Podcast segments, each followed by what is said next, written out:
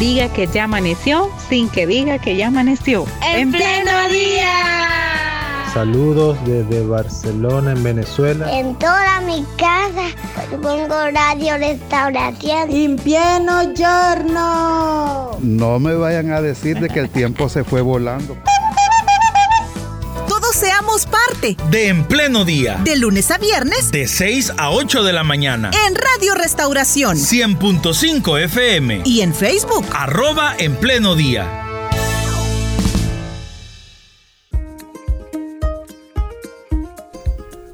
Muy bien, fíjense que el día de ayer en el diario de hoy se publicó un estudio de la organización El Salvador Cómo Vamos, mostrando que un 20% de inasistencia escolar, mostrando varios aspectos en el tema de la enseñanza.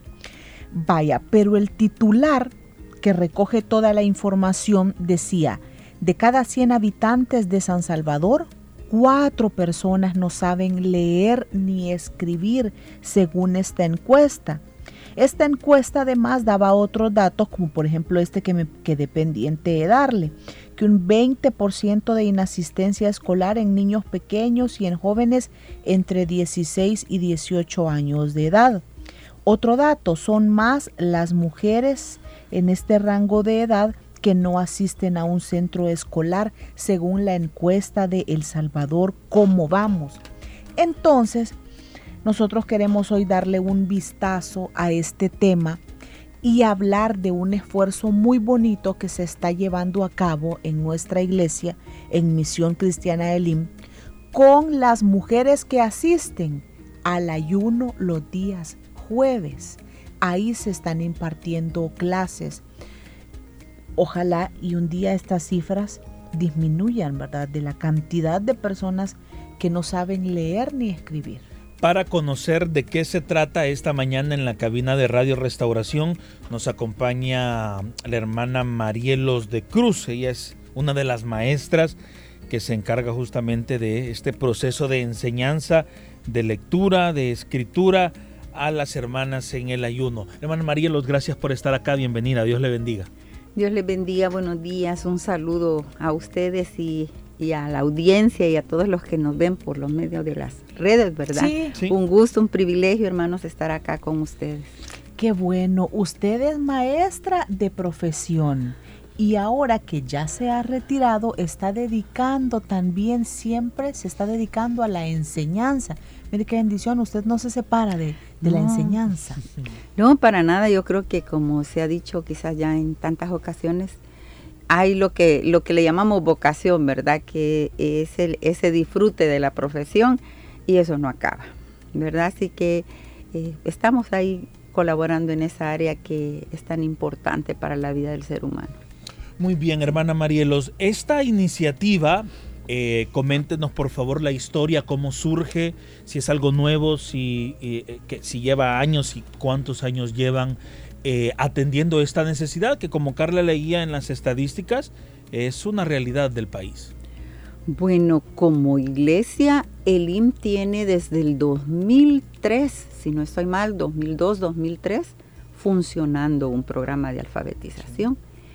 En un primer momento funcionó dentro de las zonas que había necesidad, fuera de las instalaciones de la iglesia, pero de manera eh, quizás permanente ha funcionado en el ayuno de mujeres. Siempre ha estado ese programa funcionando y se vio interrumpido por la pandemia, ¿verdad? Pero siempre ha existido el programa de alfabetización. O sea, y esto también parte de entender una cosa. El Salvador en realidad no es un país en donde ya todos sus habitantes saben leer y escribir.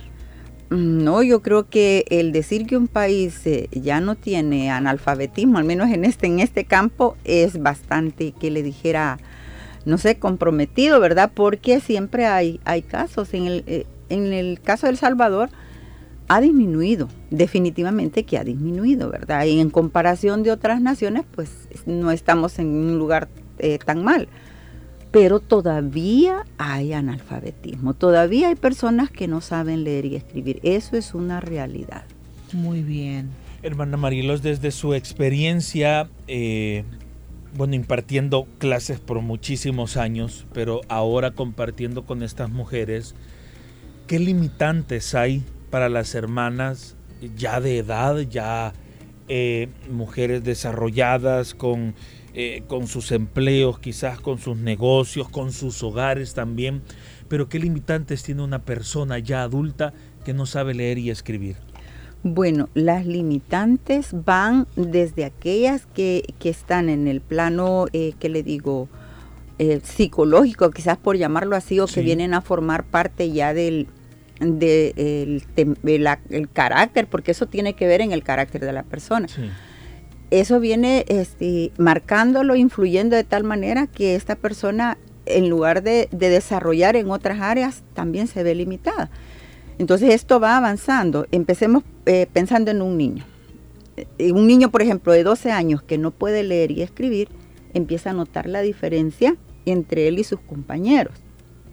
Y eso trae como, como consecuencia, puede haber frustración, incluso puede haber un sentimiento de, culpa o puede, haber, o puede desencadenar en un, en un resentimiento hacia los demás y lo muestra como a veces con una conducta eh, quizás violenta o rechazando quizás otro tipo de aprendizajes, entonces eso va creciendo.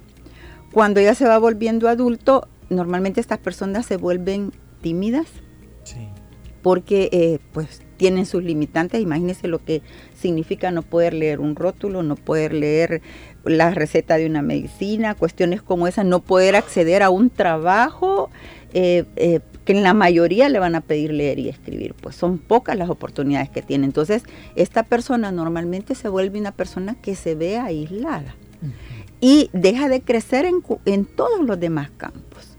Se vuelve rutinaria también porque él no puede darse el lujo de abandonar una rutina porque no se puede arriesgar, ¿verdad? Entonces, eso los lo limita en todo aspecto. Entonces, esas personas se les va haciendo esa, esa limitación y cuanto más van avanzando es peor. Por otra parte, no podemos omitir que, que nuestro cuerpo también tiene su tiempo en el que está apto, ¿verdad? Para aprender y luego eh, pues eh, va, va, en decadencia, no nos parezca o no, ¿verdad? De alguna manera quizás en unos más acelerados, en otros más lentos, pero sí. Por otra parte, ellos aprenden a subsanar su limitante de alguna manera. Y el hecho de venir a aprender quiere decir que hay que desaprender para luego aprender. Muy bien. Ajá. En el caso de, de las mujeres que asisten al ayuno los días jueves, ¿cómo está este proyecto? ¿A cuántas mujeres se atiende y en qué franja del día? Bueno, en el caso de las hermanas, eh, hay el, el, horario del ayuno, por ejemplo, está, está estipulado oficialmente que inicia a las 9 de la mañana y termina más o menos 12 y media, 12.45 del mediodía. Nosotros les atendemos de 9 a 11, dos horas. Hay un grupo matriculado como de unas 14, 15 hermanas. Tenemos eh, eh, ya personas que estén viniendo eh, unas 12 más o menos, aunque no están las 12 cada, cada jueves, ¿verdad? Falta una, falta dos, pero más o menos anda por 10, digamos, el promedio de asistencia y se atienden durante esas dos horas y luego ellas están en libertad de poderse ir a la iglesia, continuar y normalmente viajan en, el, en los buses que vienen al, al ayuno, ¿verdad? Ahí se vienen y ahí mismo se retiran también. Entonces durante esas dos horas están ellas ahí, que son dos horas nada más, pero la ventaja es que hay un equipo que les da personalizado. Estamos hablando de una, una alumna por facilitadora. ¿Cuál es la metodología que se sigue, hermana Marielos? ¿Es la misma de un, eh, de un infante, de un niño o una niña que está en su primer grado o es distinto? Es distinto, es distinto porque eh, quizás en sí la metodología de enseñanza eh, mm, hay bastante similitud, pero quizás la preparación para eso, por ejemplo, al, al adulto hay que estarlo motivando continuamente, precisamente por lo que ya hablábamos. Exacto porque ya tienen un horario hecho. Ellos tienen que abrirse eh, tiempo dentro de su rutina diaria para dedicarle al estudio. Y eso trae algunas, algunas este, cargas más. Entonces ellos deciden, no, mejor ya no. ¿Y yo para qué lo voy a usar ya si ya tengo hecha mi vida? Entonces hay que estarlo motivando continuamente, ¿verdad? Por otra parte, hay que tener, como nosotros decimos, mucha paciencia porque hay que desaprender los hábitos. Por ejemplo, a contar. Yo he conocido personas que han aprendido para llevar la cuenta de algo a, echar, eh, guardar granitos, por ejemplo, de maíz en un, en un depósito y decir, esta es la cuenta que llevo de, eh, si tienen una tiendita de, para comprar algo ese hábito hay que quitarlo para que aprenda a hacer los números y a, registrar aquello por escrito. Entonces eso hay que desaprenderlo, ¿verdad? La forma de tomar un lápiz, la forma de sentarse al escribir, que son cuestiones que para nosotros los que aprendimos muy temprano creemos que ni pensamos en cómo es que hicimos eso. Entonces sí se necesita de mucha paciencia y la metodología, eh, ellos tienen que ver un avance cada día para que se sientan motivados. Entonces, esa es parte de la, de la, de la enseñanza con ellos, que hay que mostrarle cada día el avance que han dado para que se sientan motivados para la siguiente vez. ¿Cuánto tiempo dura? ¿En cuánto tiempo aprende una persona adulta? Pues depende de la persona, pero hay programas que están hechos para que en 150 horas, hablemos horas de 60 minutos, una persona que no sabe absolutamente nada pueda aprender a leer y escribir pero eso depende de la persona, ¿verdad? Algunos pueden ser más, otros pueden ser menos, porque depende de la frecuencia también. Si vienen a una clase una semana, pero luego se pasan un mes sin venir, eso influye, ¿verdad? Entonces, pero hay programas que andan por ahí por el promedio de 150 horas, distribuidas como quieran, pero se considera que en ese tiempo pues alguien puede aprender a leer y a escribir. Muy bien. Eh, hermana Marielos, hablábamos hace, hace unos minutos sobre eh, las limitantes que, pueden tener estas personas que no saben leer y escribir. Eh, ¿cómo, ¿Cómo hacen el comparativo ustedes de una hermana que llegó hace varias semanas sin saber leer, leer y escribir y luego de este, de este proceso formativo ya lo puede hacer? ¿Qué cambios ustedes notan en ellas? Bueno, yo creo que una de las experiencias más bonitas y en lo personal creo que, eh, eh, pues si pudiéramos registrar las imágenes que tenemos en la mente, ¿verdad? Eh, una de las cosas que mayor satisfacción trae, yo lo veo de esta manera, comenzando por el rostro de la persona que por primera vez entiende lo que lee, se ilumina de una manera increíble. Pero el avance, ¿cómo lo vemos nosotros? Bueno, comenzando desde la forma de tomar el lápiz, desde la forma, como mencionaba, de, sentarse a la hora de escribir, nosotros ya anotamos y cada clase hay un, al final es una pequeña evaluación que ya no se les dice que es evaluación. Pero si yo le estoy enseñando una palabra y, la, por ejemplo, el dictado puede usarse como una forma de evaluación, y al hacerlo ellos, para, para nosotros ella va avanzado y eso es lo que se le dice. Eh, eh, por esta, aquí va, si no hay, hay libros, el material que usamos eh, nos dice también cómo va avanzando. Pero también nosotros intentamos que ellas lean, lean cada día que vienen, si una palabra nueva la aprendieron. Entonces eso nos permite ir midiendo, ¿verdad?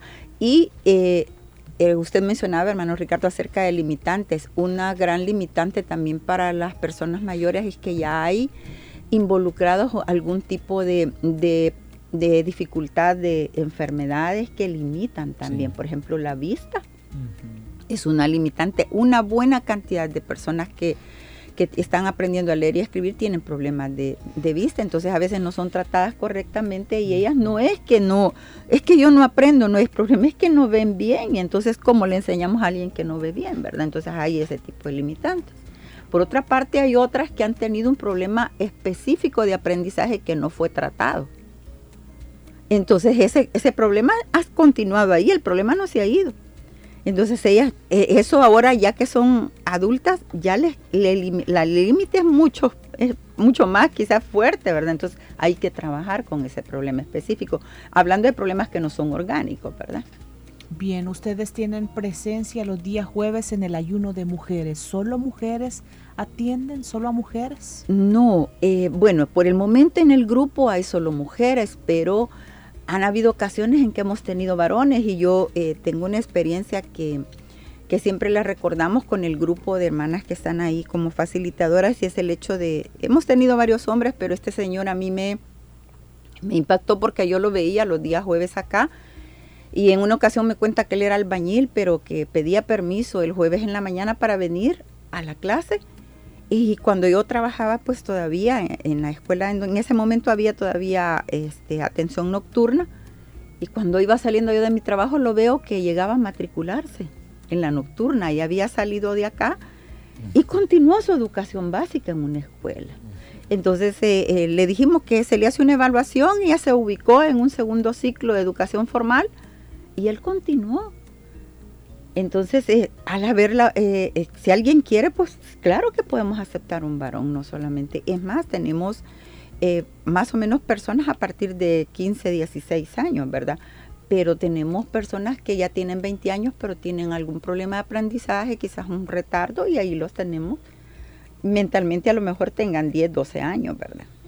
¿En algún momento, hermana, han brindado apoyo a otras iglesias, ya sea eh, capacitando eh, a, otros facilitadores o atendiendo directamente a, otras? Sí, lo hemos hecho en varias ocasiones. Hemos, hemos atendido eh, grupos fuera de lo, de lo que es las instalaciones de la iglesia, pero siempre dentro de, de y también otras denominaciones ya les hemos atendido con capacitación y cuando tenemos material para compartir, pues de igual manera lo hacemos.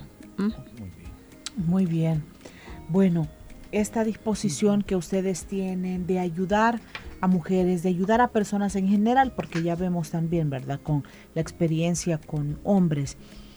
Esta está abierta para que otras personas que, quieran aprender a leer y escribir puedan asistir.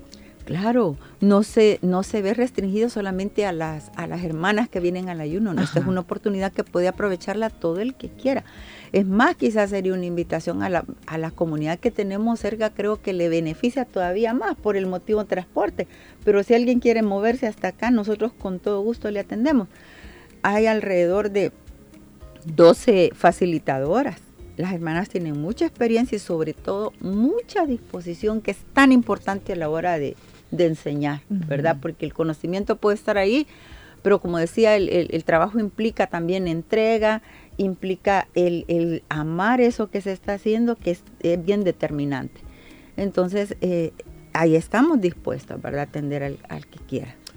Muy bien, hermana Marielos, eh, mi siguiente pregunta es, es em, ¿por qué usted considera importante que digamos, una organización religiosa, si le ponemos un título porque somos parte de una iglesia, se preocupe por, por estos temas. No creo que haya personas que lo piensen así, pero por eso quería como justificar un poco mi pregunta eh, de alguien que de repente podría pensar, bueno, eh, en vez de estar en el ayuno o gozándose, ¿verdad? Eh, formar parte de estos, de estos procesos de formación académica, ¿Por qué usted lo considera importante que, la iglesia también tenga estos espacios eh, para las personas con esta necesidad tan específica? Eh, hermano, esto tiene que ver con una pregunta que usted me hizo y que no le respondí. ¿Cómo nace el deseo, de, el, esfuerzo acá en el link que le digo 2003? Estaba yo terminando una licenciatura en educación cristiana y mi tesis fue sobre la alfabetización dentro de las iglesias. ¿Por qué? ¿Y para qué? Y algo que en ese momento, no le puedo decir que recuerdo porque hace algunos años, ¿verdad? Exactamente todo, pero una de las cosas que más nos impactó es el hecho de la disposición que había de la gente dentro de las iglesias y el deseo de querer aprender a leer y el trabajo que hicimos afuera es haciendo sondeos sobre la disposición a querer aprender de la gente que no estaba dentro de una iglesia. Y es que le digo, tremendo el porcentaje de personas que mayoritario dentro de una iglesia que dentro de que fuera de una iglesia, ¿verdad? Y esto pues eh, lo sabemos nosotros que es por el deseo de leer la Biblia. Entonces nosotros como iglesia estamos para llenar necesidades y no solamente de tipo espiritual, porque no somos solo espíritu, ¿verdad? Entonces estamos en la necesidad. Por otra parte, tenemos que compartir lo que Dios nos ha dado. Y esa es parte de nuestra, de nuestra vida cristiana. Entonces, el, el hacerlo es estar funcionando verdaderamente como iglesia. Y, y, qué bueno que pudiéramos llenar las otras necesidades, ¿verdad? Y creo que ese es el esfuerzo que hacemos continuamente, pero es sumamente importante. Si el hecho que alguien pueda leer la Biblia, usted sabe los beneficios que tiene para un cristiano. Sí. Hermana Marielos, en el desarrollo de, de este proyecto, con el apoyo de 12 maestras que usted ya nos explicaba y todo, ¿les afectó de alguna u otra forma el trabajo cuando se declaró que el país era libre de analfabetismo? Definitivamente que nos afectó en este sentido, tal vez no directamente, pero por ejemplo, eh, yo estuve en una organización que se dedicaba a alfabetizar durante 15 años y la organización ya no está en el país porque la organización que sostenía a esa ONG aquí en el país es la Organización de Iglesias Evangélicas suecas, la Kermijunen, y ellos se retiraron justificados, ¿verdad? Porque ya no tenían cómo argumentar el presupuesto de esa organización para alfabetizar en El Salvador porque ya no lo necesitaban. Entonces ellos se, retiraron y la organización pues está, eh, no, ya no está trabajando en alfabetización precisamente por eso, porque a nosotros nos dijeron, no tenemos cómo argumentar allá. Sí que necesite El Salvador un presupuesto para eso ya. Hoy quizás se necesitará un nuevo registro, ¿verdad? Viniendo desde... Me imagino que sí. Desde el Estado, o sea, un registro nuevo sobre el país para que se pueda atender esta necesidad, porque si esto sucede en San Salvador, un 4% de personas que no saben leer ni escribir, ¿cómo estará el interior del país.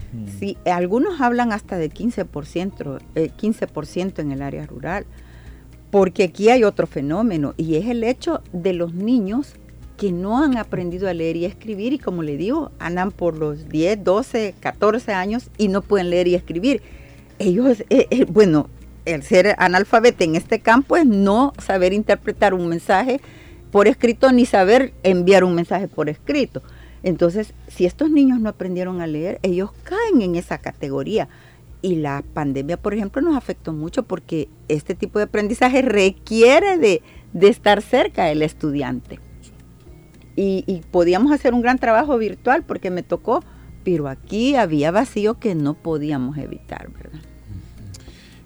Hermana Marilos, ¿cómo podemos apoyar este ministerio? Las personas que nos están escuchando, usted ya nos decía, bueno, quien desee que venga a los ayunos o no venga a los ayunos, sea de la misión o no, sea de la misión y quiere aprender a leer y escribir, es bienvenida, bienvenido también.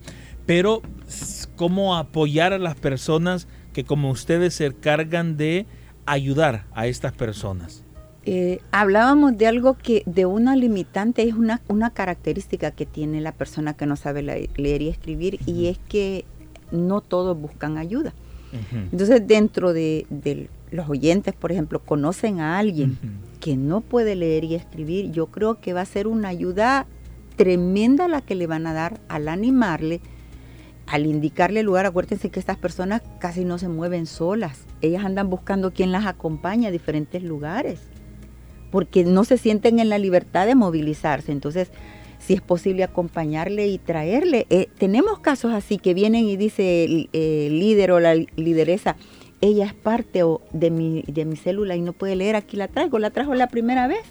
Y entonces esa es una gran ayuda, porque a lo mejor ese paso que parece tan sencillo fue difícil. Entonces, eh, veamos ahí quién, otros hasta tienen la Biblia, la traen a la iglesia, pero no pueden leer. Si nos damos cuenta, yo creo que parte de nuestro servicio al Señor es ayudar a ese tipo de personas. Entonces, traerlos, sí. Números de teléfono, por favor, para poder anotarlos, para estar pendientes. Bueno, eh, eh, nosotros como aquí estamos en el día jueves, ¿verdad? Uno sería que aquí nos encuentran siempre el día jueves desde las 9 de la mañana, nosotros estamos atendiendo pero puedo darles este uno para que puedan comunicarse o preguntar, ¿verdad? Y es el 6000-6619. ¿6000? 6619. 6619. ¿Hay WhatsApp? ¿Podría ser solo por mensajes? Eh, sí se puede. Ok. Ajá, hay WhatsApp. Eh, ¿Dónde exactamente se ubican, hermano, los días de los ayunos? Estamos ubicados en el área de iglesia infantil. Aquí arriba. Sí, en el área de iglesia infantil estamos. Ok, entonces las, las personas, como decían, que qué bueno ser ese puente de bendición para una persona que hemos identificado en la célula, en el sector, en la zona que eh, no logra leer y escribir. Eh, me imagino que es un tema que puede causar hasta cierto punto un poco de pena o, o- o de Sí. vergüenza. Tratemos la, la forma más educada o más, más prudente de hacerle la invitación a las personas y, y que sepan que así como esta iglesia les sirve para orar por sus enfermedades, para compartir palabra del Señor, para llevarle momentos de gozo con las alabanzas, tienen la posibilidad eh, eh, en nuestra congregación de eh, ser parte de estos procesos de enseñanza. Así que ya lo saben, 60 00 66 19. Si usted quiere algún detalle adicional o una, una pregunta más específica o contactarle directamente para proporcionar algún tipo de ayuda o ponerse a las órdenes, este es el número. Y si no, como decía nuestra hermana Marielos, eh, directamente los días de ayuno, los días jueves, a partir de las 9 de la mañana, usted viene acá por Iglesia Infantil, es la entrada donde están los medios de comunicación de CCRTV y usted les va a ubicar allí en las, en las mesas, en las sillas, a los grupos de hermanas y, y acérquese con toda confianza que le esperamos con los brazos abiertos. Hermana Marielos, ¿hay edad? No, no. no. Bueno, eh, de 15 o 16 años en adelante, sí, porque antes de eso ellos deben estar, un niño debe estar escolarizado Ajá. antes de esa edad. Entonces, los programas en nuestro país consideran a una persona que le puede dar atención con, en alfabetización de 15 años en adelante. Excelente. Hemos conversado con Marielos de Cruz, ella es maestra de este, de este programa, de este ministerio que enseña a leer y a escribir a personas adultas. Es un programa que se lleva paralelo al ayuno de mujeres. Gracias hermana por, por cortarnos estas buenas noticias, estas experiencias y que el Señor les, les bendiga mucho. Gracias a ustedes, hermanos, muy amables y bueno, esperamos en el Señor ver cada día más mujeres y eso es lo que nos llena de satisfacción, ¿verdad? Gracias, hermanos, y adelante con lo que ustedes hacen también. Amén. Que Dios le bendiga. Amén. Bueno, gracias a cada uno de ustedes por habernos acompañado. Mañana le esperamos a partir de las 6 de la mañana. Mientras tanto, hay más que compartir a través de esta radio. Dios les bendiga.